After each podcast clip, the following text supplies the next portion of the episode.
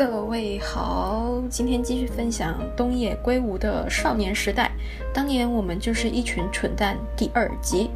那不知道大家对自己国中的班级还有没有印象啊？像我读书的时候呢，我国一到国三是不会再分班的，所以看了三年的同学，但大部分还是忘掉了。但是东野圭吾就读的国中呢，每年都有分班的，而他是这么简洁有力又精辟的一句话来描述他所就读的 H 中。那时，H 中是个连爱哭鬼都哭不出来的恶霸学校。那没想到，好不容易在他们丝毫不能大意的城镇里学会怎么活下去，今日就要面临这么水深火热的国中学生生涯。那在他读国中之前呢，先来介绍一下，他上头是有两位姐姐的，他们都是读同一所国中。那把这一所 H 中的名声弄得这么可怕的，就是高他大姐两届的学生，那时候被称为恐怖的十七届生。根据他大姐所言啊，那届学长姐打架、闹区滋事、厕所抽烟、走廊剧堵，那体育馆后方是私刑场等等，劣迹斑斑，就连老师也遭到暴行。哎，书中说啊，在学校看到有一位老师走路还有一点跛，据说就是那一届学生的可怕的所作所为。十七届学生毕业之后呢，就没有再出现那么恶劣的学生了。所以东野的父母啊，看着他们大女儿顺利熬过国中三年，也没有学坏，那嘴巴上说着啊，哎，早知道让大女儿去念私立中学啊，但实际上做的就是把二女儿还有儿子也都送进去那一所国中。而且东野入学的那一年呢，恰逢是大阪万国博览会，社会风气影响下，学校氛围是很开朗的，所以大家都快要遗忘那恐怖的十七届生了。但是呢，和平的日子不会存在那么久的，这个时候就出现了一批无可救药的学生，人称疯狂的二十四届生，没错，就是东野圭吾那一届。通常呢，这些学生都是要升上国三才会比较嚣张的。但是疯狂的二十四届生啊，在国二的时候就开始显露风范了。所以在国二升国三的分班呢，东野圭吾分班前的祈祷不是什么希望分到有正妹的班级，或是希望不要分到班导是老太婆或糟老头的班级，而是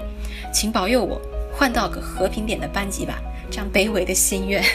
当他但是啊，当他推开教室门的时候，大家公认的不良分子几乎都在教室里面，他当下就觉得太悲惨了，甚至怀疑这是学校的阴谋，就是把烂苹果集中在一箱，不要去分散来这个概念。可是他一想到他自己平时也很常顶撞老师，就默默的把这些哀怨都给吞下来了。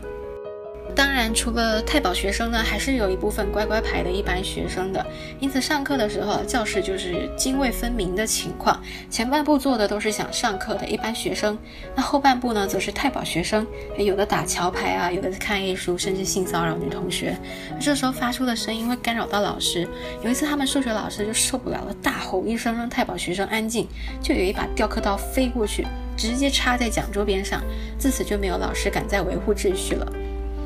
那书里面呢，有一篇是东野圭吾之后上高中的时候，在不同国中升上来的同学，在帮他们自己曾经读过 H 中的朋友打抱不平。那他义愤填膺的口中的 H 中是这样的：不知道别班是怎么样，可是他念的那一班真是恶劣到了极点。上课中赌博啊，随便走出教室，还在隔壁的音乐教室抽烟，老师也死心了，懒得骂他们，而且连班长都一起胡作非为，很恶劣吧？还有啊，那些坏男坏男生，动不动就想吃女生豆腐。我那个朋友也惨遭他们毒手，所以不管是下课或是午休时间，他都尽可能不待在教室。可是就连上课中，他们也敢若无其事调戏女生哦。所以我那个朋友第一学期后半就不去学校了。那个惨遭吃豆腐的女生，最后还跑去区公所哭着求让他跨界就读，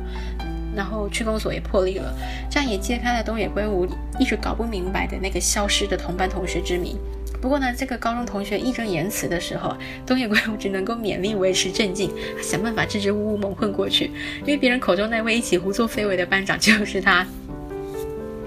那说回东野的国中生涯，当时他们班遴选班长的方式十分的奇葩，那就是没有进入太保集团，而且身高最高的当班长。那我猜测可能是老师们希望不要是一个混不吝的、不服管教的，然后有一点身高优势，才不至于说让太保学生反过来欺压他。不过我在看书的时候啊，我觉得虽然东野圭吾用着很无辜、纯善的口吻来描述这一段时光，甚至在他高中同学面前帮他的国中同学反驳说：“哎，他们只是有一点捣蛋，但是其实还是很可爱的。”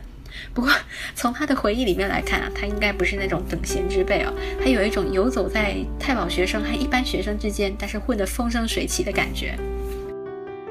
这本书一开始的第一篇呢，就是要命的球类大赛。这篇啊，就是热血的描述校园生活势必会有的运动竞赛。那当时是他们国中的时候嘛，身为班长的东野圭吾就必须要协调这个比赛的报名人数。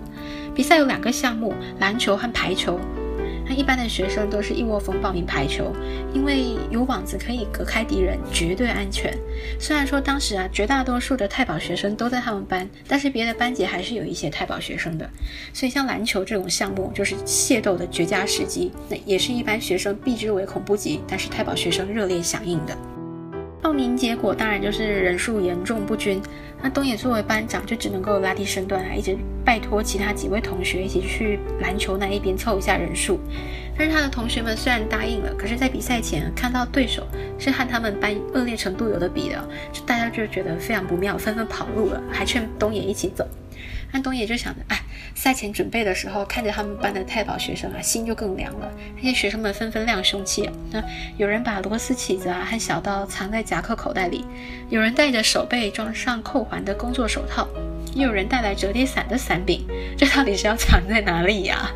那防御部分呢，则是每个人的腹部都塞满周刊杂志还有漫画。在比赛开始前啊，太保学生甚至就意气风发地说：“好，上场干架了。”听到这边啊，是不是特别有少林足球的画面感？就是动一下，检查的时候掉了一只榔头啊，再掉了螺丝起子这样子。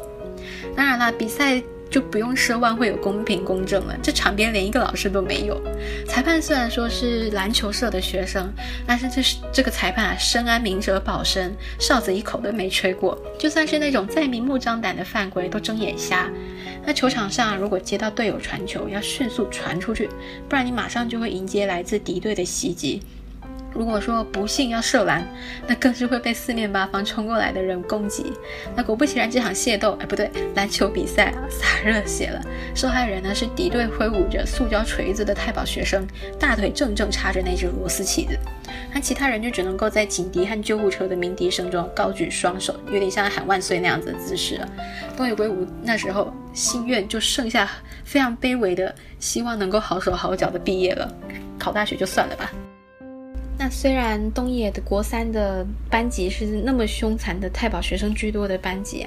但其实一般情况下太保学生是不太会跟一般学生起争执的，通常都是太保学生对太保学生自己自己内讧或者是打架吵闹，甚至啊太保学生有一种很独特的道义的坚持，就是。他们会偷吃其他人的便当，偷吃的时候呢，也非常坚守道义的，只吃一半哦，正正好一半。就比如说煎蛋卷，如果有四个，他就吃两个；那如果香肠有五条，他就会吃两条半。连饭都很严格的，只吃到那一半的馅，实在是令人觉得非常又好气又好笑。但东野在文中说，他看到这么遵守道义的偷吃情况，应该也都觉得也都会气消了吧。不过东野自己本人呢，是在他的便当盒上面加了一种特制的锁，所以都没有被人家偷吃过。有一次他回去的时候，甚至在便当盒上面就看到了一张纸条。哎，你也太小气了吧！这么好笑的情况。